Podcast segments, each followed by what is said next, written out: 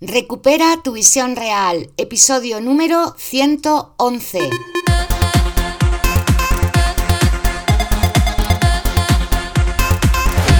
Muy buenas a todas y a todos, bienvenidos y bienvenidas a Recupera tu visión real, el podcast en el que compartimos recursos, estrategias, herramientas y consejos, bueno, todo lo que tiene que ver con la salud ocular y con el cuidado natural de tus ojos. Yo soy Mar Bueno, optometrista y profesora de Kundalini Yoga, y por eso sé que existen técnicas que pueden ayudarte a hacer tu visión mucho más confortable y recuperar tu visión real. Si te interesan todos estos temas, quizá puedas pasarte por mi página yogaencasa.es y suscribirte a nuestra comunidad para recibir información sobre todo lo relacionado con la salud de tus ojos. Y dicho esto, vamos al episodio de hoy. Una entrevista con César Dante, él es hipnoterapeuta, entre otras cosas, y nos va a contar sobre las creencias y sobre cómo podemos entrenar nuestra mente para convertirla en nuestra mejor amiga. Te dejo con la entrevista.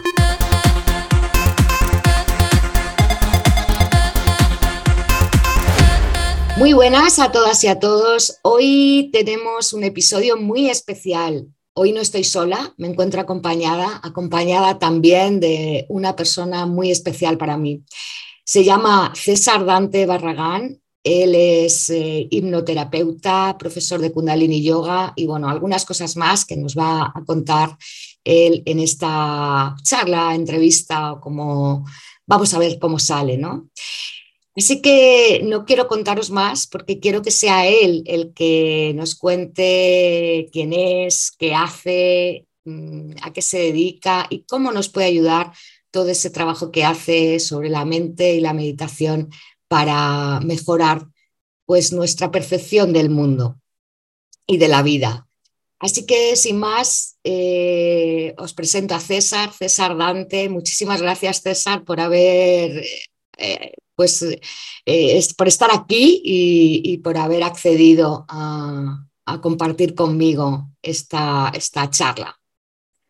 Cuéntanos. Muchas gracias, Mar. Muchas gracias por tenerme aquí en esta grabación y en el podcast. Estoy encantado y es un privilegio también para mí poder estar aquí. Te conozco de hace ya bastantes años y tenemos una amistad muy buena y, y hemos vivido mucho juntos también. Así que muchas gracias por tenerme aquí.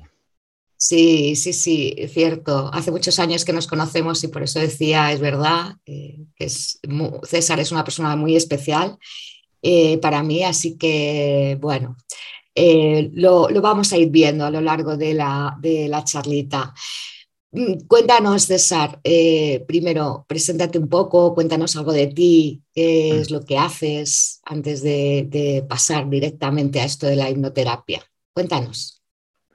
Pues eh, soy hipnoterapeuta, soy coach terapéutico también, tengo un enfoque de coaching entre la terapia y el coaching, o sea que no es coaching puro.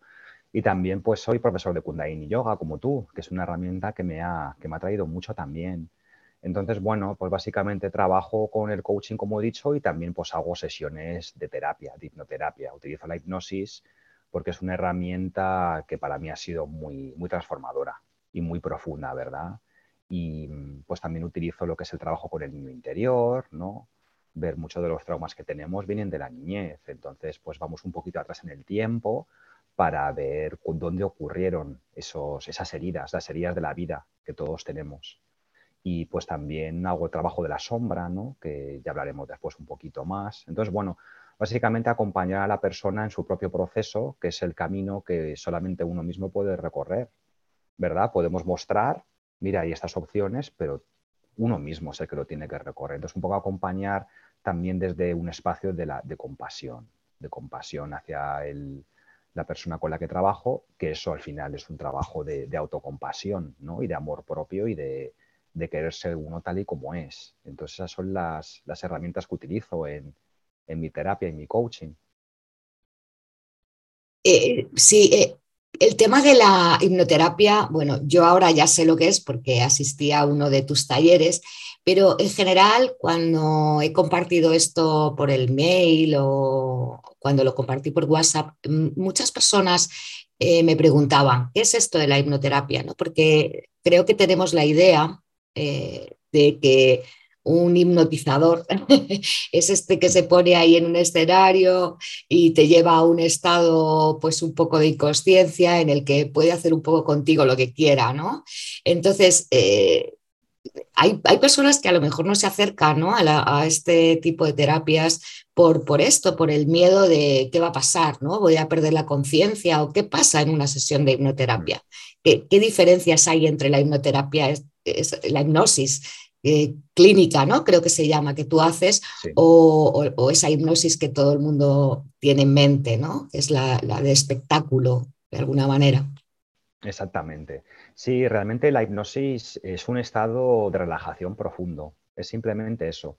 Es como cuando a lo mejor hacemos una clase de yoga y nos quedamos muy relajados, o cuando a lo mejor meditamos y después estamos como en ese espacio, ¿no? Que es un estado de, de conciencia que a diario pasamos por esos estados. Es un estado en el que muchas veces vas conduciendo por la carretera y vas como un estado que mm, no te das cuenta a lo mejor que has pasado ya por cierto sitio o que te has pasado la salida porque estás como un estado como de concentración, ¿verdad? O a veces nos pasa después de comer que nos quedamos así un poco como con la mirada perdida, así como muy a gustito y tal, como muy relajado. Pues bueno, es un estado no es exactamente igual, pero es un estado de relajación. Entonces está demostrado que el cerebro y la mente aprenden mejor en un estado de relajación. Cuando hay estrés, la curva del aprendizaje no se trabaja tan bien. Entonces, eh, al estar en un estado más tranquilo, donde el sistema nervioso está relajado, es más fácil que la persona eh, responda de manera positiva a ciertas afirmaciones positivas. Por ejemplo, yo puedo estar con una persona haciendo terapia con los ojos abiertos y trabajando desde el consciente y yo puedo hacer sugerencias a esa persona o le puedo explicar ciertas cosas, pero el factor crítico está bastante alto. Pueden decir, pueden pensar, bueno, lo que dices sí, tiene sentido, pero bueno, mm, pero no se lo llegan a creer de una manera profunda. Sin embargo, cuando el sistema nervioso está relajado, el factor crítico baja. Por ejemplo, eh, yo le puedo decir a una persona, es que tú me pareces una persona increíble. Sí, bueno, pero bueno, cada uno es como es, ¿no? O, bueno, también tengo mis defectos. Esa es una, una respuesta muy normal cuando uno tiene el factor crítico alto. Sin embargo, cuando uno está en la hipnosis, como el sistema nervioso está muy relajado, cuando se le dice a la persona una afirmación que resuene con ella, eso va más profundo, tiene un impacto más grande. Por eso utilizo la hipnosis de esa manera, porque tiene un impacto más grande las cosas que las conclusiones a las que la persona llega, de lo que se da cuenta, de un impacto más profundo que trabajando desde la mente consciente, con los ojos abiertos, hablando con un terapeuta, como estamos haciendo ahora. Entonces, básicamente es eso, para llegar un poquito más profundo. Y en la hipnosis, realmente tu estado de conciencia es más elevado de lo normal. Si yo en hipnosis te digo que hagas algo raro que no resuene contigo, tú enseguida vas a decir, no, no, no, eso no, no resuena conmigo, ¿verdad? Lo que vemos en las pantallas de televisión es un tipo de hipnosis diferente, en el que, yo no sé cómo funciona porque no me interesa. Es un tipo de hipnosis diferente con gente que es muy, pero que muy sugestionable, que es un porcentaje muy pequeño. Con la gran mayoría de la población, la hipnosis, eh, vamos, yo puedo hacer hipnosis a alguien y no saber que está en hipnosis. Simplemente diría, ay, he estado muy a gusto, muy relajado, lo que me dice la gente, he estado muy tranquilo, me he sentido como en casa. Entonces se abre un espacio seguro y sagrado para que la persona se pueda abrir pero ya te digo, muchas veces la gente no sabe que está ahí, que, vamos, yo lo digo, porque tengo que decirlo, pero dicen, ay, todo el mundo me dice, no sabía que la hipnosis era así, no sabía que uno estaba tan a gustito. Entonces es una de esas técnicas que, que hay que educar un poco a la gente para que sepa realmente en qué consiste. Sí, por eso es una de las cosas que, quería que, un poco pusieras un poco de luz ¿no? y que aclararas, porque realmente eh, creo que, existe ese miedo, ¿no? ese miedo de a ver qué, va a salir aquí, me, voy a, me van a hipnotizar y, no me voy a enterar de nada. Y yo puedo decir, porque estuve en uno de tus talleres, hicimos una, eh, prácticas sobre, de hipnosis y no pierdes en ningún momento la conciencia, efectivamente. Y el estado es completamente relajado. Entonces, eh, eh, con esto que nos dices, claro, eh, mm, cuando tenemos que acceder a cambiar esos pensamientos, porque al final yo hablo mucho ¿no? en, mis clases de, yoga sobre las, los pensamientos, ¿no? cómo nuestros pensamientos inciden en nuestra forma de ver el mundo. esta técnica eh, puede ser una técnica muy efectiva para, cambiar esos pensamientos, ¿no? que al final luego es un cambio de emociones y un cambio de comportamiento, ¿no? así en, sucesivamente. Entonces, eh, eh, sirve para cambiar esos pensamientos que, recurrentes, ese ruido, ese, pensamiento que, no nos, que muchas veces convertimos en creencias y que nos limita, que nos frena pues es una, puede ser una herramienta muy buena para las creencias también y para los pensamientos, ¿no? Em, como la mente funciona por repetición, aprendemos todo por repetición. Cuando aprendimos a caminar cuando éramos niños, era por repetición y nunca nos rendimos. Cuando aprendimos a montar en bicicleta, me pongo los mismos ejemplos, pero son, son buenos ejemplos. Aprendimos a montar en bicicleta eh, por la, repetición, o aprender a tocar la guitarra o ciertas posturas de yoga. Entonces está demostrado con la neurociencia y la neuroplasticidad que aprendemos a través de la repetición. Entonces la repetición es importante. Hay maneras más efectivas que otras de hacerlo. Lo, que hemos dicho antes, cuando uno está en un estado de relajación y el sistema nervioso está más relajado, es más fácil. Por eso se suelen hacer grabaciones. Se hace una grabación con afirmaciones en la que antes se pone a la persona en un estado de relajación. Puede ser con hipnosis, puede ser con una meditación, con visualización, puede ser con respiración. Pero es importante que el sistema nervioso esté tranquilo, que no, que no vea nada como una amenaza, porque así es más receptivo. Entonces sí puede ayudar con eso y también a nivel de creencias, ¿no? Porque nosotros tenemos creencias conscientes, ¿verdad? Pues a lo mejor pienso que no soy un buen profesional, ¿no? Pero de alguna manera yo de manera consciente digo, bueno, sí lo soy, pero hay un conflicto tenemos mucho conflicto en nuestra mente, ¿no? De alguna manera pensamos que no somos suficientemente buenos en ciertos ámbitos, pero luego de manera consciente decimos, no, hombre, pero sí soy, pero hay un conflicto entre la mente consciente y la mente subconsciente. Y cuando hay un conflicto, siempre la mente subconsciente va a ganar, porque la mente subconsciente es mucho más poderosa que la consciente. Son esos automatismos que tenemos, ciertas creencias, eh, cosas que tenemos como muy profundas, nuestros miedos, eh, cosas que no queremos mostrar a los demás por miedo a ser rechazados. Entonces hay que trabajar un poquito a nivel profundo, un poquito a nivel más de subconsciente para que esas creencias puedan cambiar.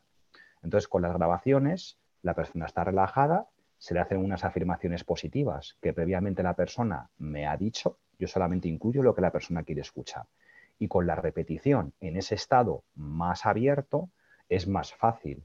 Es más fácil cambiar creencias así que a lo mejor simplemente escribiendo en un POSIT, escribiendo soy maravilloso y te lo pones todos los días en el espejo. Eso está bien porque la mente eh, aprende por repetición, pero si es en un estado más profundo de meditación, hipnosis, relajación, se consiguen mejores resultados. Sí, te, pregunto esto sobre todo porque yo insisto mucho en, en mis clases justo en, esa forma, o sea, en cómo podemos cambiar nuestra forma de ver la vida, ¿no? Y, siempre digo que vemos la vida, sí, y la percibimos a través de los sentidos, pero claro, la procesamos a nivel mental. Y claro, cada uno ve la vida de diferente manera, cada uno ve lo que quiere ver o lo que puede ver, ¿no? En función de, cómo piense o, de cómo o de lo que crea o de bueno de sus pensamientos en definitiva. Y por eso te preguntaba, ¿no? Porque muchas veces todas esas creencias, ¿no? Que, que son que se llaman limitantes, ¿no? Y que nos frenan en ese avanzar o en nuestra evolución, pues nos resulta muy difícil cambiarlas y mm. también porque no sabemos ¿no? cómo las hemos anclado. Y ahí, ¿cómo nos ayuda la, hipnoterapia o la hipnosis clínica? Sí, no, sí, nos ayuda pues de, esta manera con la repetición, ¿verdad? Y nos ayuda también porque la grandísima mayoría de estas creencias que tenemos son aprendidas. Cuando nosotros somos bebés, eh, las pocas creencias que tenemos son creencias muy positivas, porque nos ayudan a sobrevivir. Tenemos que entender que el principal objetivo de la mente, la principal misión, es ayudarte a sobrevivir. Entonces, la mente nos mantiene vivos, es su primer objetivo. ¿Qué es lo que pasa? Que la mente nos ayuda a sobrevivir, pero a veces lo que yo digo no nos deja vivir, ¿verdad? Porque la mente no hace lo que nosotros queremos. La mente tiene sus patrones, tiene sus mecanismos y digo, es que la mente es mi enemigo, ¿no? ¿Quién no ha pensado eso alguna vez? Que la mente le juega malas pasadas y que la mente es su enemigo. Ya sabemos que no lo es. Sabemos que la mente es nuestra amiga. Lo que pasa es que tenemos que entender cómo funciona la mente. Entonces, eh, cuando somos bebés, como iba diciendo, eh, tenemos simplemente desde un punto de vista evolutivo para poder sobrevivir, como decíamos. El bebé piensa, los bebés tienen la autoestima altísima. Los bebés son las personas en el planeta con la autoestima más alta. En la gran mayoría de los casos llegan los adultos. Ay, cuando tengo hambre me dan de comer. Cuando tengo frío me arropan. Cuando tengo calor me desarropan. Si tengo que ir al baño me limpian. Me hacen cosquillitas, me hacen bromas, me, me agarran, me quieren, hacen que me ría. De alguna manera el niño piensa, soy increíble. Todo el mundo viene a quererme y ayudarme a sobrevivir y soy, vamos, estoy encantadísimo, ¿no? Tengo la autoestima muy alta, nunca me rindo con nada, el niño nunca se rinde a la hora de caminar, nunca se rinde a la hora de hablar. Un niño nunca dirá, yo ya lo voy a dejar, voy a dejarlo de aprender mi primera lengua porque es muy difícil. O voy a dejar de intentar caminar porque me caigo tantas veces. Entonces, el bebé está diseñado así para que nunca se rinda. ¿Qué es lo que pasa? Que en nuestros primeros años de vida o en la adolescencia o incluso en la edad adulta nos empiezan a ocurrir cosas, eventos simplemente muy sencillos, que a lo mejor un día estoy en el parque y digo, mamá, mamá, mira, mira lo que hago, estoy haciendo el pino. Mamá está ocupada hablando con una vecina, lo cual es lo más normal. Pero con esas pequeñas cositas, el niño al final, en la gran mayoría de los casos, empezamos a concluir sobre nosotros mismos que, de alguna manera, ya no soy tan especial. Ya no vienen a, quererme como me querían antes. Es la hora de cenar, pero yo quiero jugar a la consola o yo quiero jugar con este puzzle. Pero claro, es hora de ir a cenar y tengo que ir a cenar. De alguna manera aprendemos a que no tenemos una voz, que nuestros deseos no cuentan, que siempre el mundo de los adultos o de los demás es más importante que el nuestro. Y empezamos a concluir cosas sobre nosotros, sacamos conclusiones. Y en la gran mayoría de las ocasiones la conclusión es, eh, de alguna manera, si yo no consigo lo que quiero, es porque no valgo. De alguna manera, si yo fuese un niño perfecto, todo iría mejor. Si yo fuese perfecto, papá y mamá no discutirían. Si yo sacase las mejores notas del mundo, papá y mamá estarían contentos conmigo. Y yo estoy contento conmigo en la medida en que ellos están contentos conmigo. Entonces empiezan a adquirir muchas creencias. Yo en ese tipo de terapia que hago, yo hago muchas preguntas y vamos a la niñez. Y yo voy preguntando siempre un poquito más. Y esto es así porque ellos terminan la oración. Y en la gran mayoría de los casos, Mar, al final, casi todos los traumas que tenemos, o ya sea de me da bien hablar en público, tengo la autoestima baja, tengo problemas sexuales, eh, me da miedo hacer ciertas cosas, al final en casi todo el mundo le viene el orígenes, porque no valgo. Entonces aprendemos a que aprendemos que no valemos. Cuando nacemos somos increíbles, pero nos van pasando cosas y acabamos concluyendo de alguna manera es culpa mía y, es culpa mía. Si soy perfecto, esto se podrá solucionar. Porque el tema de la culpa, voy a hacer algo muy breve sobre la culpa, la culpa es algo que puede empoderar mucho. Cuando una persona se culpa por las cosas, de alguna manera, al yo, mm, un niño tiene dos opciones. Por ejemplo, papá y mamá discuten. Opción número uno, que es la opción que a lo mejor haría un adulto, que es la, la acción quizá pues, más sana, ¿no? Es decir, estas personas discuten, yo no tengo nada que ver con esto. O sea que yo no, puedo hacer nada al respecto.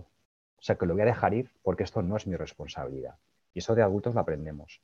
La otra opción es decir, de alguna manera, si esto es culpa mía, yo puedo hacer algo al respecto, porque al ser culpa mía, puedo actuar, ¿verdad? Y, el niño acaba tirando por ahí, porque el niño, el niño necesita mucho apoyo, somos seres muy sensibles. Entonces el niño no puede decir, bueno, papá y mamá discuten, tengo seis años, pero como no es cosa mía, pues nada, no es culpa mía, no me puedo responsabilizar. El niño no puede pensar así, porque entonces es muy vulnerable y deja su seguridad y su salud y su vida en manos de otros. Entonces el niño si de alguna manera piensa, esto debe ser culpa mía, de alguna manera, si saco mejores notas, mis papás no se pelearán. Si soy un buen niño y me como toda la comida en el plato, mis papás no se pelearán. Entonces por eso digo que la culpa da mucho poder, pero es a un nivel muy primario y muy básico. La culpa puede ser totalmente autodestructora, muy destructiva. Entonces es un, poco el origen también de la culpa y cómo funciona la mente del niño. Entonces en mi terapia los pacientes se dan cuenta, se dan cuenta de este tipo de cosas. Pero claro, luego es un trabajo. No es voy a la terapia y ya me han solucionado la vida. Es un trabajo ya que esto es de por vida, ya lo sabes tú. El trabajo emocional y de crecimiento es algo de por vida. Pero es un, buena, es un buen punto para empezar o para continuar en el trabajo de autocrecimiento. Sí, un buen punto de partida. Entonces, eh, en una, una, sesión de hipnoterapia, ¿en qué consistiría y qué, y, qué hacer después? Quiero decir, que esto se supone que no es un ir a, como has dicho muy bien, y yo mm, sé que es así, no es ir a, a quedar contigo, a eh, hacer la sesión y ya me voy y me olvido y a la semana siguiente te vuelvo a ver sino que efectivamente va a haber que hacer un trabajo. Y, pero ¿cómo, ¿cómo lo planteas? ¿Cómo es una sesión de hipnoterapia? Cuéntanos. Pues mira, normalmente hago un híbrido de hipnoterapia con sesión de coaching terapéutico. Entonces, yo hablo con la persona y normalmente cuando la gente va a terapia o a coaching es porque quiere cambiar algo en su vida, ¿verdad? Si todo va bien, pues no vas, solamente vas. Me duele la rodilla, voy al traumatólogo. Tengo bloqueos emocionales o mentales, pues voy a un especialista de eso, ¿no? Entonces, trabajamos con un punto de partida, ¿qué es lo que usted quiere cambiar? ¿Qué es lo que usted, si tuviese una varita mágica, qué es lo que usted cambiaría? Y entonces trabajamos con eso. Solo hace una sesión de hipnoterapia, que son entre dos y tres horas, porque es un proceso en el que primero se habla con la persona em, y luego se hace la hipnosis, se hace regresión. La regresión también, hay gente que a lo mejor le suena un poco raro. La regresión es únicamente cuando uno está muy relajado, eh, el terapeuta le dice que su mente está buscando ya un recuerdo de su vida, del pasado, que está relacionado con la causa del problema. Si alguien, por ejemplo, me dice, yo tengo un problema que todas mis parejas, siempre elijo a parejas que me tratan mal, que no me quieren, que me engañan. Hay mucha gente que tiene esos patrones, ¿verdad? Entonces yo en ese estado de relajación le digo, ahora tu mente, tu mente subconsciente, que es muy inteligente y es brillante, y la mente es el, es el, es el elemento más poderoso en este planeta que existe a día de hoy, después de tantos millones de años de evolución. Digo, tu mente te va a llevar a un recuerdo de tu pasado, que es la causa, el origen y la razón de por qué tú siempre eliges esto. Entonces es siempre esa sabiduría interna que tenemos todos. Lo único que hago es proporcionar un canal para que esa sabiduría interna salga, porque al fin y al cabo tiene que salir de la persona. Cuando le decimos a la gente lo que tiene que hacer, no suele funcionar. Entonces tiene que salir de ellos. Entonces vamos al pasado, esa persona ve, pues mira, yo tengo este problema ahora porque hace 20, 25 y 32 años me pasó A, B y C, que luego hay muchas más cosas que pasan. Entonces suelo hacer tres o cuatro sesiones, tres o cuatro escenas al pasado. Esa persona sale de ahí ya con cierta conciencia de dónde le viene lo suyo, que es muy importante. Y yo le hago una grabación para que esa persona escuche a diario durante 21 días. 21 días más que nada porque para implantar ciertos hábitos hacen falta 21 días. Otros hábitos hablan de 14, incluso he ido yo hasta 250 días para implantar otros hábitos. Yo trabajo con 21 días y en ese tiempo yo doy un soporte a esa persona, yo le acompaño si tiene dudas, si se siente perdida o y pues para acompañar a esa persona. Y yo se lo combino también con un coaching semanal. Semanalmente hacemos un coaching terapéutico, como ya he dicho, es híbrido entre el coaching normal y la terapia, es algo como entre medias, para ir acompañando a la persona, porque simplemente con la hipnoterapia eh, hace falta tener como una, un poco una continuidad, que la persona lo sepa integrar, que lo sepa maximizar y sacar el mayor provecho y que, y que me vayan contando un poquito. Y en esas sesiones, pues, trato también con el tema de la compasión, trato con compasión, meditación y el trabajo de la sombra. Entonces es como trabajo yo porque a mí es lo que mejor me está funcionando. Genial, qué interesante suena, la verdad es que suena súper interesante. Y, has hablado antes de, una cosa que, yo, que me encanta, que es la plasticidad cerebral, ¿no? Porque muchas veces eh, me encuentro con personas, bueno, yo en mi ámbito de la visión, que a lo mejor mm, pues, tienen un ojo vago o tienen algún tipo de problema con sus habilidades visuales y me dicen, bueno, pero ya, ¿qué voy a hacer? ¿no?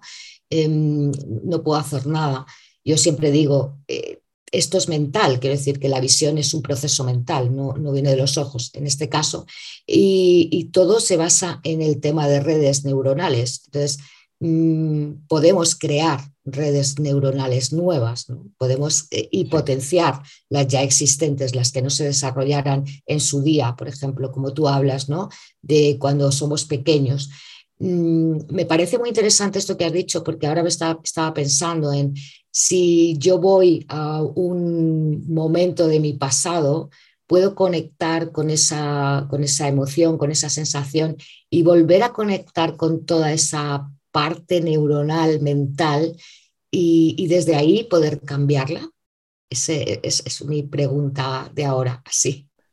Sí, eso incluiría un trabajo diario o casi diario también para ir asentando todo, porque como hemos dicho, el cerebro aprende por repetición.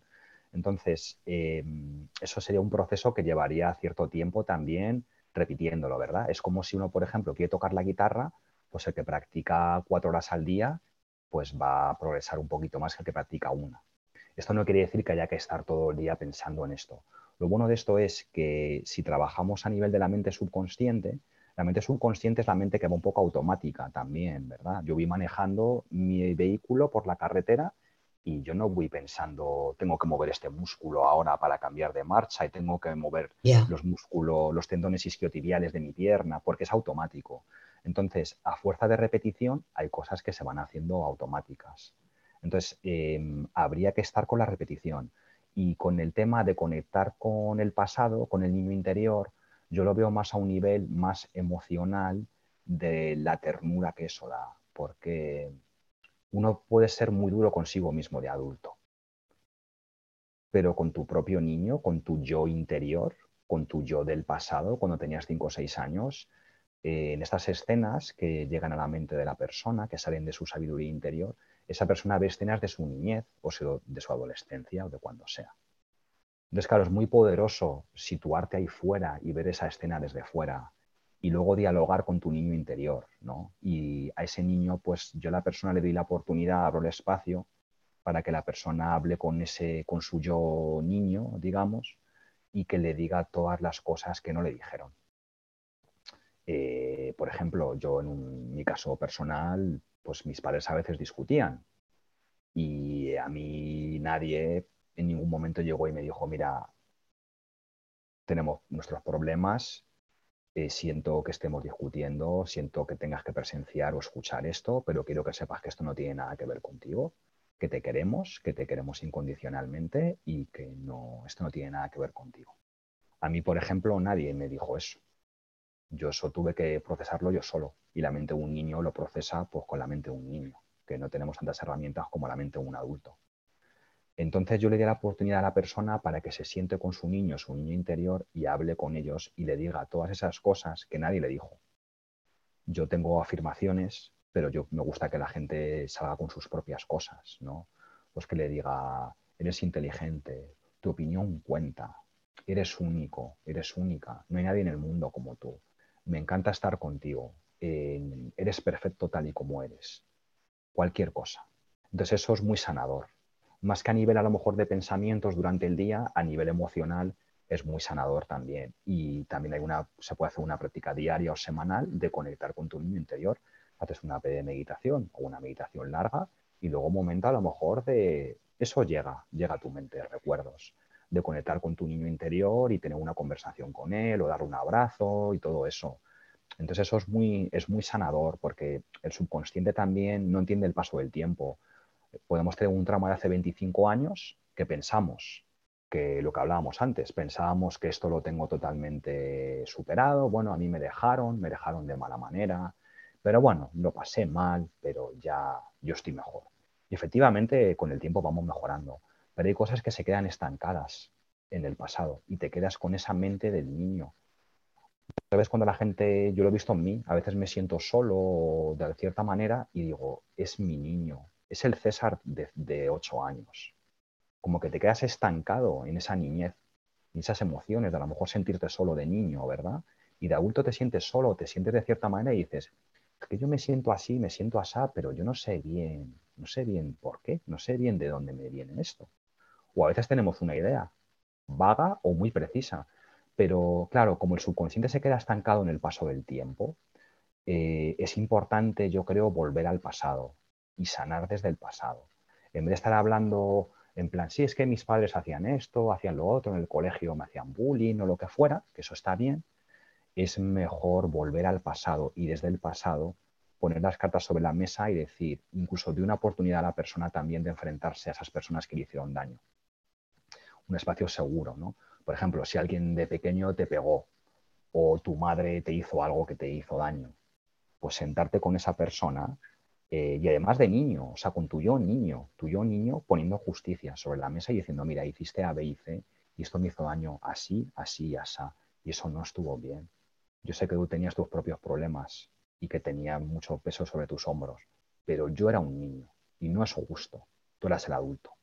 Entonces digo un espacio a la persona para que pueda sanar eso, sanar ese tipo de cosas. Por eso para mí el trabajo del niño interior es muy bonito y muy tierno y me parece una gran herramienta más a nivel, a nivel emocional. A nivel de pensamientos, pues quizá trabajaría más a lo mejor lo que es la impermanencia, que son términos a lo mejor un poco que vienen más del budismo, ¿no? Y, eso, eso sería a lo mejor ya como otra, como otra rama. Pero en mi coaching sí que a la persona le proveo con todas estas herramientas de, para el momento, para sanar el pasado, para enfrentarse al futuro, como un poco todos los aspectos. Muy bien, un empoderamiento total. Sí, sí. al final, eh, bueno, al final es que somos la suma de todo eso, ¿no? Creo, la suma de todas nuestras vivencias y, efectivamente yo he comprobado por mí misma eh, el trabajo del niño interior eh, que, también hicimos en tu taller y, y, que, bueno, alguna vez también he hecho, ¿no? Es súper potente, me parece una cosa súper potente porque efectivamente has dicho algo que me ha encantado, es eso, no puedes dejar de ser tierno con un niño. O sea, no, eh, tiene, mm. es, muy fácil comprender a un niño desde tu espacio de adulto. Es ahora, en, ese momento de conciencia, es muy fácil entender y comprender, acoger y abrazar a un niño, ¿no? Y cuando ese niño eres tú, pues realmente es verdad que es muy liberador. Entonces, eh, esto, claro, forma parte de, tus sesiones, pero no es hipnoterapia en sí, pero es, forma parte de todo lo que tú haces en, sesión, ¿no? Sí, la hipnoterapia, la parte de hipnosis es solamente al principio, es ah, solamente para inducir un estado en el que la persona esté relajada, un espacio seguro, un espacio sagrado. Pero claro, luego pues, está el tema de la regresión, que es volver al pasado, y luego pues un poco ver, ver un poco cuál es la causa, la raíz, luego te enfrentas a las personas que te hicieron daño también y se hace pues un poco una transformación, ¿no? La persona se da cuenta de que el problema actual que tenemos aquí viene de estos eventos del pasado. Entonces la persona puede ver la asociación y cuando lo ve, pues es más fácil, es más fácil y se da cuenta de que ya no somos niños, de que no dependemos del amor de nuestros padres, porque nos quedamos estancados ahí de verdad, ¿eh? Nos sentimos mal, no nos damos amor porque nuestros padres no nos dieron el amor que nosotros necesitábamos. Nos dieron el amor como ellos creían, pero muchas veces no nos lo dan como nosotros lo necesitamos. Entonces, cuando te das cuenta de eso, es muy liberador porque dices, ya no tengo que seguir pensando así, porque ya no soy un niño, ya no tengo que necesitar. De hecho, les digo, por ejemplo, ¿no? a mis, una de las partes les digo, imagina ahora que tus padres, porque el tema de los padres es vital el núcleo familiar es la parte más importante. Luego está la escuela, luego está el barrio, luego está todo, ¿no? Hay un, toda una, unos anillos, pero el hogar es lo más importante. Entonces le digo, bueno, te has dado cuenta de que en muchas de las ocasiones eh, esto te viene de no sentirte querido, de que no vales, de que a lo mejor pensaste que eras una mierda en cierto punto de tu vida, ¿no? Que eso es muy humano y eso es que a todos nos pasa. Entonces, de alguna manera, con el tema de los padres, eh, yo les digo, imagina ahora, a día de hoy, que tus padres te llaman y te dicen, mira, te queremos tanto que queremos ir a vivir contigo. Nos queremos ir a vivir contigo para demostrarte todo nuestro amor. Queremos estar contigo 24 horas al día. Queremos estar contigo todo el tiempo, porque nos hemos dado cuenta de que hemos cometido errores, como todos, y que ahora queremos enmendar todo eso. Y le digo a esa persona, ¿te gustaría eso? Y todo me dice, no, no, no, yo tengo mi vida ya, yo no quiero estar con mis padres que se vengan a vivir aquí, yo quiero estar en mi casa, que para eso me lo ocurra, ¿verdad?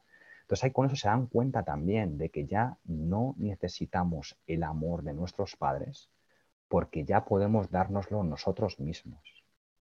Eso es lo más importante, que tú te lo puedas dar a ti mismo, porque entonces no dependes. Que somos seres humanos y evidentemente cuando tenemos amor de los demás la vida es más fácil, ¿verdad?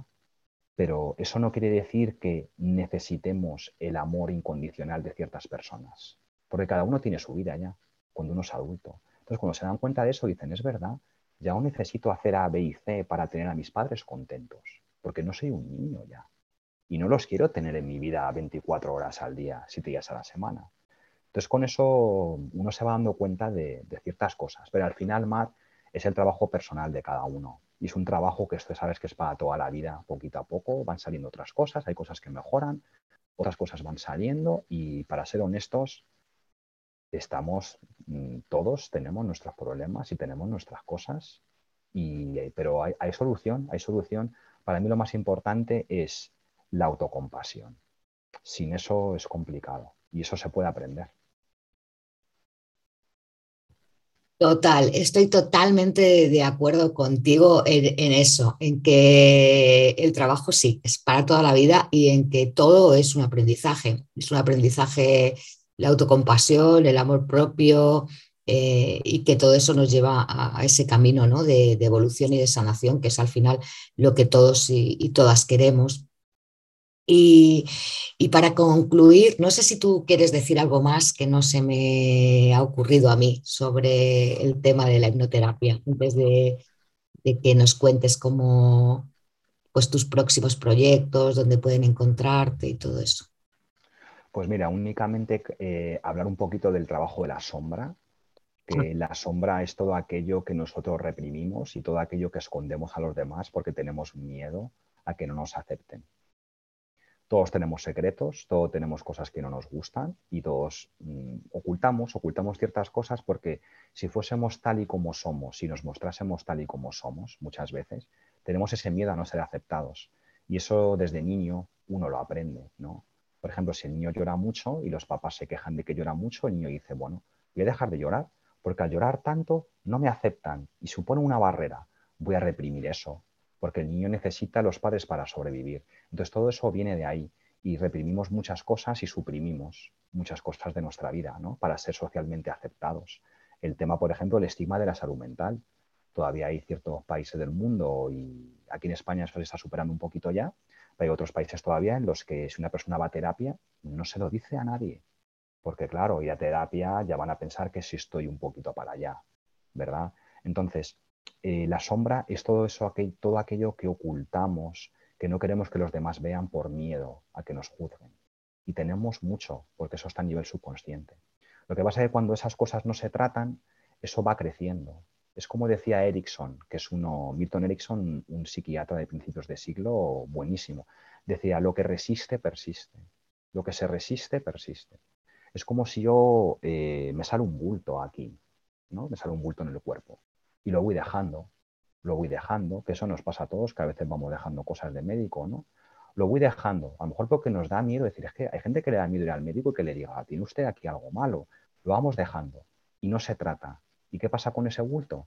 Pues que la mayoría de las veces, si no se trata, puede que vaya más. O si me doy una rodilla y no la trato y sigo corriendo y jugando al fútbol, pues eso se pone peor. Entonces, para mí la mente y el cuerpo trabajan de manera muy similar, porque son uno. Para mí mente y cuerpo están totalmente conectados, ¿verdad? Entonces, si tú no tratas tu sombra y esas cositas, esas dolencias emocionales, eso va creciendo. Va creciendo porque como, son como niños en una escuela. maestro, maestro, mira, mira, mira el dibujo que he hecho. Y si tú a lo mejor estás atendiendo a otro niño, yo es que he sido maestro de escuela muchos años, pues el niño lo gritará más fuerte. Maestro, maestro, pero mira, mira, más fuerte. Entonces, esa sombra te está diciendo cosas. Si tú no le das una voz, esas voces cada vez serán más fuertes.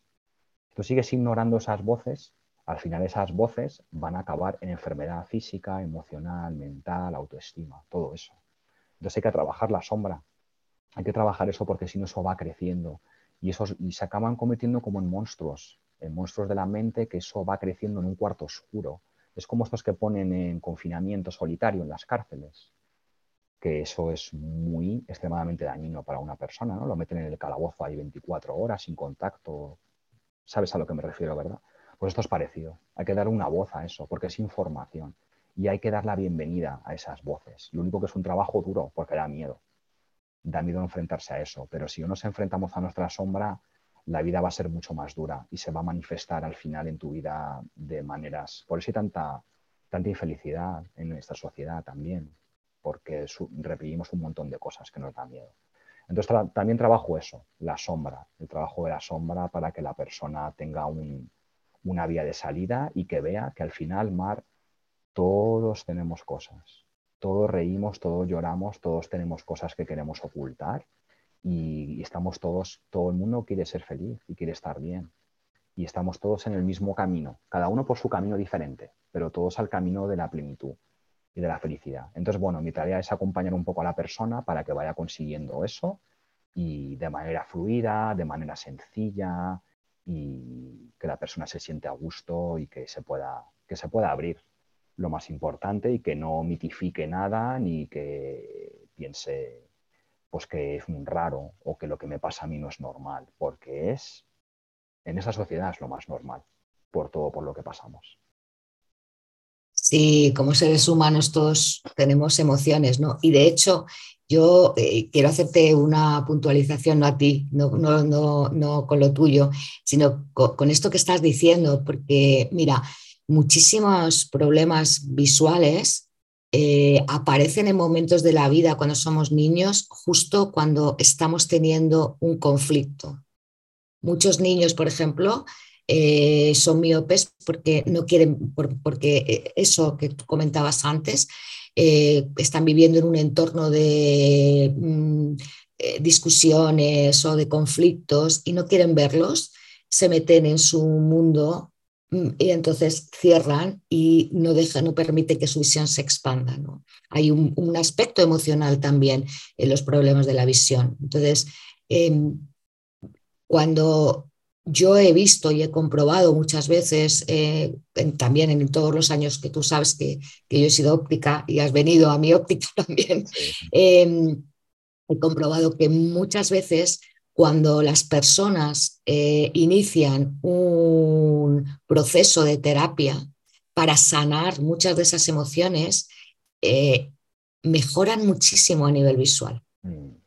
Porque a lo mejor no cambian sus dioptrías, pero sí mejoran su forma de ver, eh, con, su graduación mm, ven mucho más nítido, eh, ¿sabes? Entonces, me parece súper importante que, comentes esto y que nos hagas ver la importancia de sanar todo ese, ese conflicto interno que a veces tenemos, no, que a veces no, que todos tenemos y todas tenemos. Sí, sí, tienes muchas razones. El poder de la mente, ¿verdad? La mente puede causar casi cualquier enfermedad, el efecto placebo también, sanar casi cualquier enfermedad.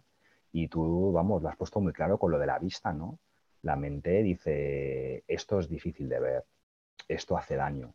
De alguna manera, si empiezo a ver peor, no me tengo que enfrentar a eso. Entonces es la mente siempre intentando ayudarnos. La mente está casi siempre intentando ayudarnos, pero nos intenta ayudar de una manera que muchas veces no es la, no es la que queremos nosotros. Y lo que comentas tú de la vista, también recuerdo que comentaste en una de las clases del yoga visual que impartes, eh, que cuando la gente se iba a graduar, llegaba con cierta tensión, ¿no? Ay, me van a graduar, a ver cómo de la vista, cualquier pensamiento que podamos tener. Mm. Y tú les graduabas y cuando les hacías respirar profundo y relajar el sistema nervioso y que esa persona esté tranquila, la graduación salía diferente, ¿verdad? Sí veía más, a lo mejor la graduación salía igual, pero si con la misma graduación cuando estaban tan nerviosos, a lo mejor veían 0,8, o sea, les quedaban un par de filas y de pronto les decía, a ver, vamos a respirar, nos sentábamos, respirábamos lento, profundo, eh, la persona eh, conseguía ver eh, letras, unas letras más, una línea más. Es, una cosa que, que, tú has comentado antes, lo del tema de la relajación, ¿no? Es importantísimo lo de, lo de hacer ese trabajo de relajarse. Y algo que quiero mm, dejar aquí como perlas que nos has dado ¿no? en esta charla es es un trabajo, algo que has dicho, que has insistido, que has repetido y que yo repito hasta la saciedad también. Esto es un trabajo diario. No hay forma de sanar, no hay forma de quitarte toda esta carga que llevamos a nivel emocional, físico, mental, lo que sea, si no nos dedicamos un espacio y un tiempo al día para nosotras y para nosotros mismos. No sé si tú estás de acuerdo con eso. Sí, totalmente, totalmente. Es un trabajo diario que se puede hacer también desde un espacio de amor y de tranquilidad, ¿no? Porque nos ha pasado a todos, eh, claro, ahora que poner a meditar y hacer yoga y tal, y a veces eso causa más, más ansiedad o no tengo tiempo para hacer esto, ¿verdad? Entonces, cada uno en la medida de lo posible, en la medida de lo que uno pueda. Pero es importante mover el cuerpo porque muchas emociones se encuentran atrapadas en el sistema límbico. El sistema límbico es una parte del cerebro y el sistema límbico solamente se puede sanar con el, con el movimiento. Por eso el yoga, el baile, el cantar, el bailar, el mover el cuerpo es muy importante. Y se puede hacer todo desde un espacio de tranquilidad y de que no sea de autoexigencia, ¿no? Es un trabajo, es claro, a la gente le dice, claro, un trabajo diario. Y hay personas que dirán, uff, un trabajo diario yo no sé, no tengo tiempo para hacer un trabajo diario, ya tengo mi trabajo, ¿verdad? No quiero tener que trabajar más. Entonces, bueno, se le puede llamar trabajo, yo le llamo trabajo, pero se puede hacer desde un punto de vista tranquilo y de que no hace falta estar tres horas haciendo, sino cositas puntuales. Por la mañana una meditación con un poquito de yoga. Igual con media hora, las dos cosas juntas es suficiente. Depende de cada uno dónde se encuentre. Durante el día acordándose de cosas y decir, voy a respirar profundo o monitoreando un poco los pensamientos, algo de manera tranquila, porque a veces cambios muy pequeños tienen un impacto grande. Yo estoy con este libro que tú recomendaste, lo acabo de empezar, no puedo hablar mucho de él. Recomendaste este libro que se llama Hábitos Atómicos y son cambios pequeños con resultados extraordinarios. Yo no conozco a este autor, no llevo comisión ni nada de nada. Lo digo porque lo tengo aquí al lado y lo que he leído me ha gustado. Entonces, pequeños cambios pequeños cambios y poquito a poco y con mucho amor, con mucho amor, con mucho autoamor, eso es fundamental. Y eso el autoamor se puede aprender y hay, hay cositas para hacerlo, porque a veces pues no sabemos, no sabemos cómo darnos amor, ¿no? Entonces hay cositas que, se pueden aprender para eso. Lo que está claro es que la mayoría de nosotros y de nosotras, o al menos yo, siempre ha sido así y sigue siendo así en mi vida, eh, cuando nos ponemos a hacer algo necesitamos una guía y no lo sabemos todo, eh, afortunadamente, porque si no sería una vida súper aburrida. Y una de las cosas que a mí me mantiene siempre en forma y que mi mente esté siempre ahí alerta es que tengo esa capacidad de curiosidad, de seguir y de querer seguir aprendiendo cosas nuevas, ¿no? Mm, entonces, eh, necesitamos una guía y a mí me parece que esto que tú nos, eh, nos cuentas es una, muy buena guía para, esto, ¿no? para acceder a esa parte de nuestra mente, para aprender a entrenar nuestra mente, que es lo más difícil al final, porque entrenamos nuestro cuerpo, nuestros ojos a través de movimientos, ejercicios, tal, pero entrenar la mente es algo un poquito más arduo. pero como bien dices tú, la buena noticia es que se puede y que no es necesario estar cuatro horas eh, y, menos en estos tiempos. Eh, ya estamos en otro estado de conciencia y en estos tiempos no necesitamos estar tantísimas horas eh, con eso, sino justo lo, el tip este que nos has dado que me ha parecido muy interesante es, y muy importante es este, ¿no? poquito tiempo al día cuando tú puedas y mm, lo que sí que es esencial, me parece que, de resaltar sobre lo que comentaste es eh, estar todo el día consciente de eso, de qué piensas, o sea, tener esa conciencia plena en, para, para, que en nuestro día a día, pues cuando nos estamos lavando las manos, sepamos, estemos ahí, ah, mira, estoy sintiendo esto, ¿no? Que, que, sepamos de alguna manera, mm, pues, ser conscientes de todas las sensaciones y de todos los pensamientos que, que tenemos. Sí, sí, estar consciente. Si no podemos estar todo el día consciente, porque puede ser mucha presión, eh, intento estar consciente lo mayor posible y cuando no puedo o cuando no quiero, lo acepto. Exacto. Lo acepto, porque muchas veces nos ponemos mucha, muchas responsabilidades, ¿no? Sobre todo gente como tú y como yo, que en el campo en el que trabajamos, ¿no? Que a veces nos podemos decir, claro, es que soy terapeuta, soy profesor de yoga, soy coach y claro, tengo que estar, vamos, tengo que estar iluminado prácticamente, ¿no? Para poder ayudar a los demás.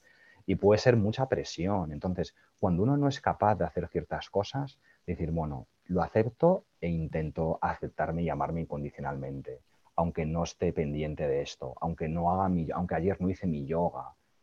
Hay que ser suave, hay que ser suave. También depende. Hay gente que tiene que ser más suave de lo que es porque se exige mucho y hay gente que a lo mejor tiene que esforzarse un poquito más porque a lo mejor es gente con una tendencia a hacer menos. Son ya tendencias particulares. Y luego, por último, que quería mencionar, ya se nos acaba el tiempo, es que el crecimiento no es como una rampa que va así. Es en plan, bueno, pues cuanto más haga yo esto, mejor voy a estar. Pero no es una rampa, es una escalera, son escalones. Entonces, a lo mejor estás trabajando en tus cosas emocionales, mentales, espirituales, físicas, y no notas mejoría. Dices, joder, ¿para qué hago yo esto?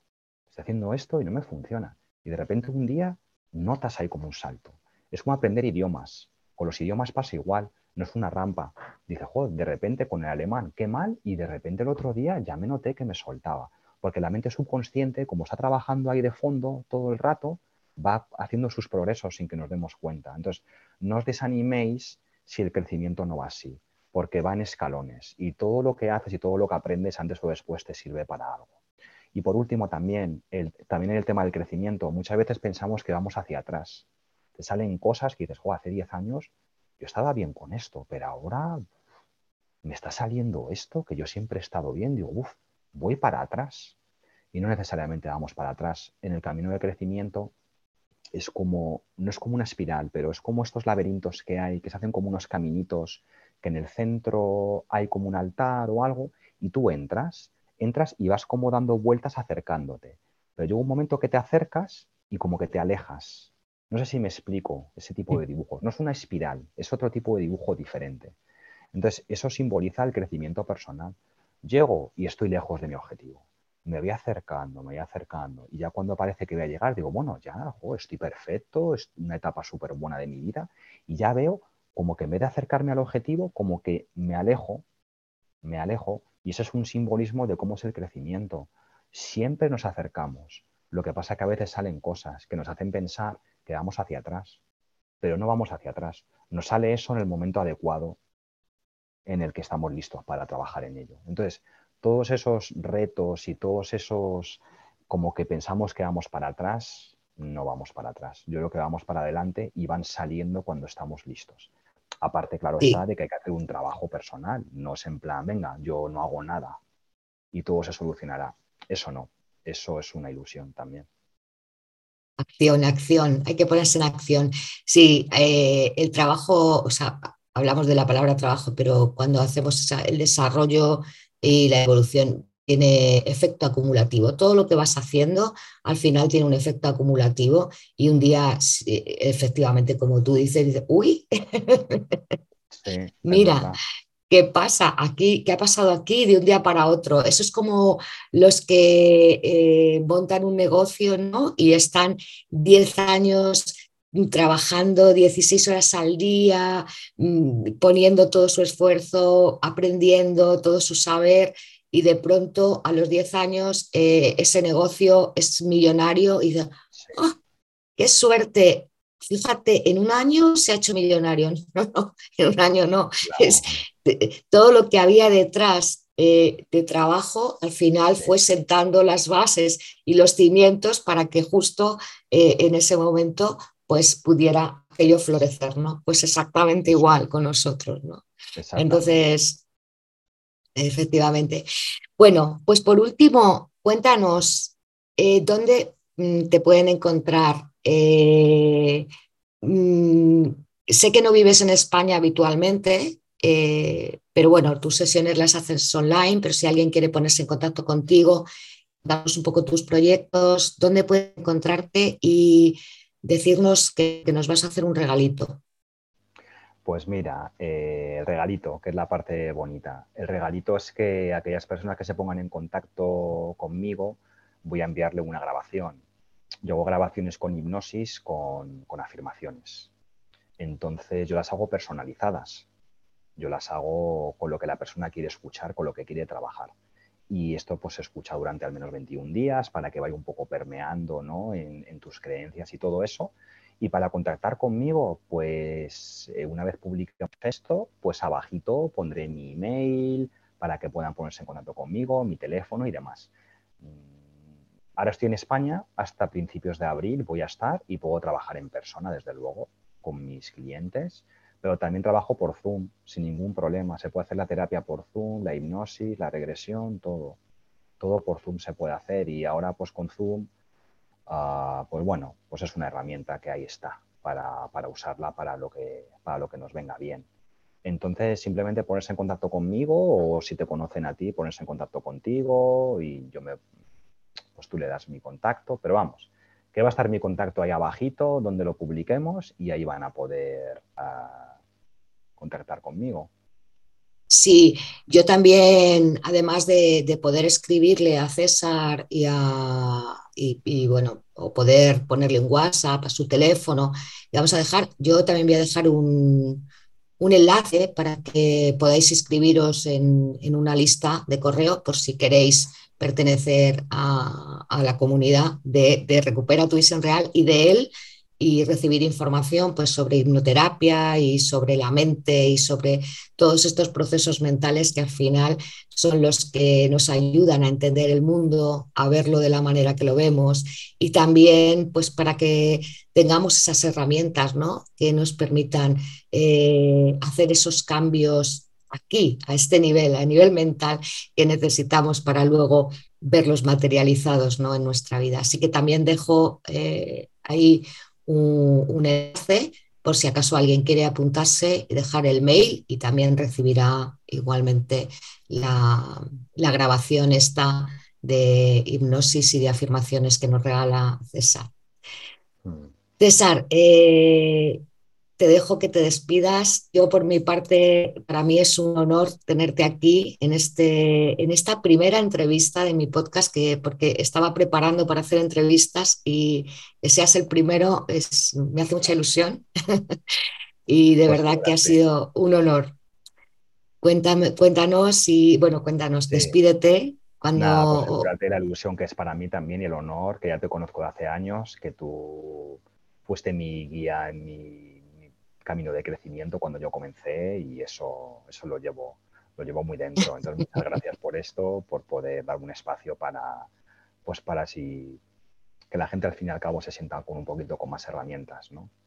Y, sí. nada, a los que estáis viendo, escuchando, que no estáis solos, que todos pasamos por cosas y, y de verdad que no estáis solos, ¿eh? que nos guardamos mucho, nos guardamos mucho dentro y realmente eso al final causa enfermedad, enfermedad física, mental, y hay que tener un espacio donde uno lo pueda hablar con profesional, con amistades, y que saber que estamos diseñados para ser felices y que estamos diseñados para vivir con plenitud. Y es simplemente pues cada uno eh, construir su, su maletín de herramientas. Yo tengo las mías, hay otras personas tienen otras. Entonces ir probando herramientas hasta que algo te funcione y decir, mira, este es mi maletín, esto es lo que a mí me funciona. Y me quedo con esto o a lo mejor voy a, investigar esto que me han comentado, a ver esto cómo va.